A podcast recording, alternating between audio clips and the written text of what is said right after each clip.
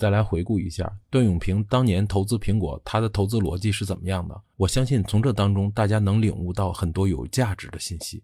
段永平说，投资苹果就是投资优秀的商业模式。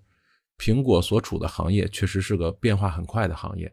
虽然我认为苹果在竞争中已经处于一个非常有利的位置，但我还是会很关切哪些变化会改变苹果的地位。如果非要我给苹果定个价的话，我大概认为苹果也许某一天会涨到六百块。理由是什么呢？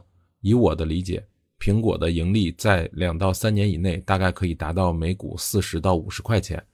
现在的盈利能力大概是每股二十五到二十六块钱，也就是说，苹果的盈利能力会在两到三年内接近一个 double。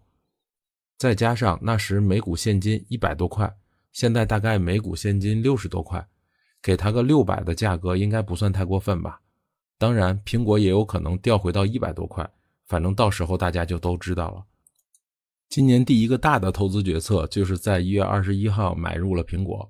把去年赚的钱都放进去了，从很久以前就开始或多或少的关心苹果，但就是没有认真分析过。大概是因为自己老是满仓的缘故。一月二十一号，由于股权到期日，释放了不少资金出来，在压力下突然就想明白了。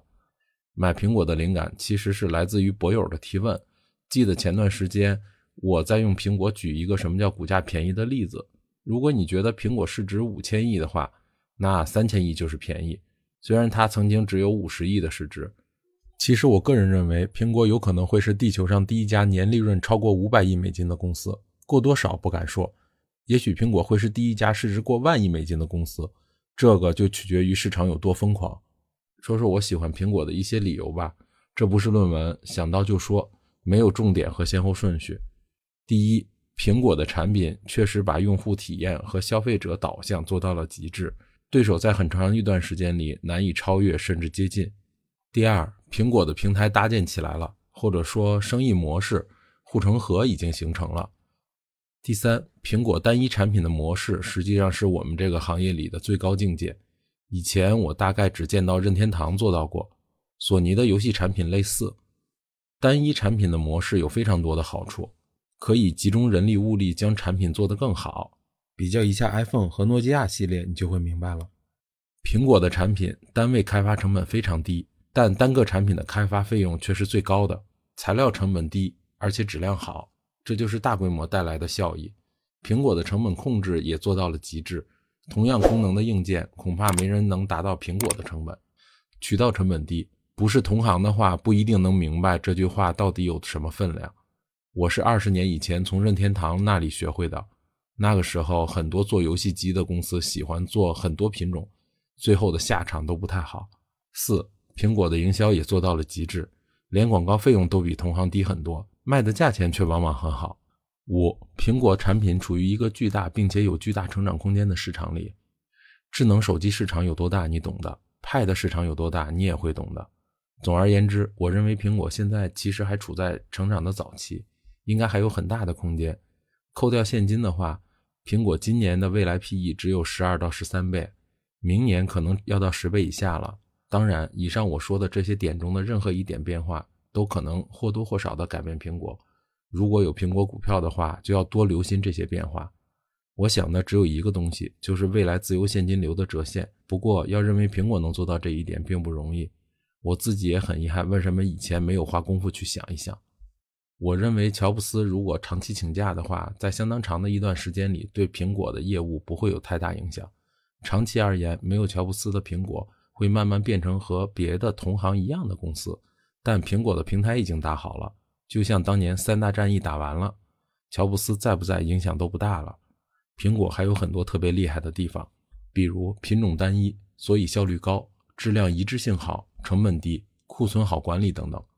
我做小霸王就是追求单一品种，特别知道单一品种的好处和难度。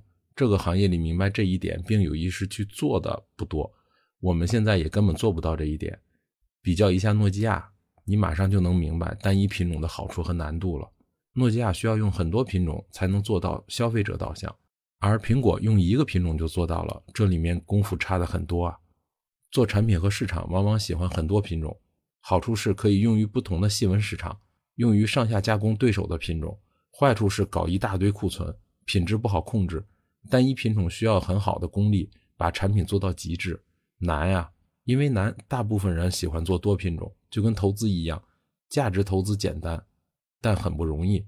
做波动往往很吸引人。苹果现在手里有六百亿现金，去年四季度的盈利已经过了六十亿了。如果苹果达到五百亿以上的年利润，五千亿以上的市值是非常合理的。一万亿只是一个说法，要看苹果后续发展的情况。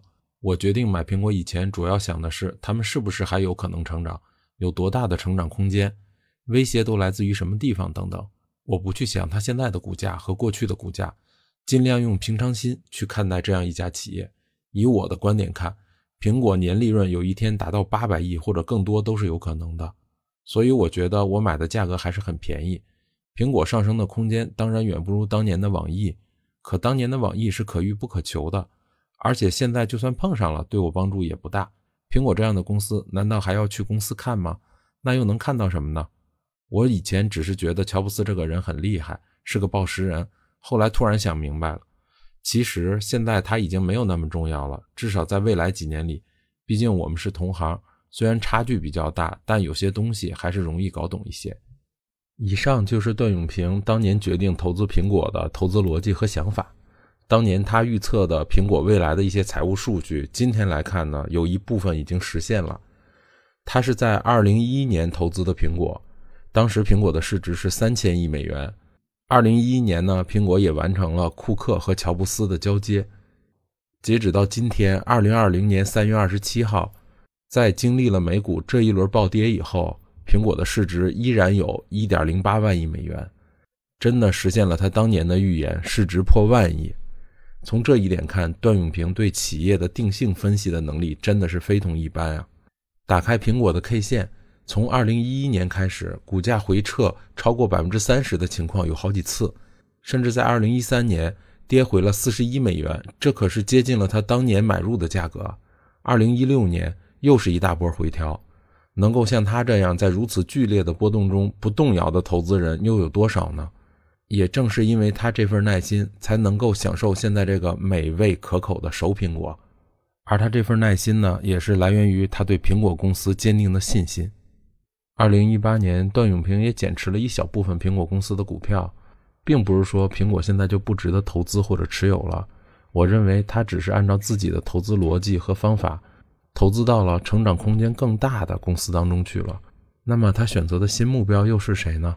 他就是腾讯，我们大家在生活中天天都绕不开的一家公司。那么现在还是投资腾讯的好机会吗？腾讯的股票还值得买吗？如果小伙伴们对这个话题感兴趣，想更多的去了解腾讯股票的相关信息，可以在评论区留言或者发私信给我，我会根据大家的问题专门做一期视频来介绍腾讯的股票。那今天的话题就到这儿了，谢谢大家的观看，希望小伙伴们可以关注、点赞和转发，让更多的人看到我的视频。谢谢大家，我们下期再见。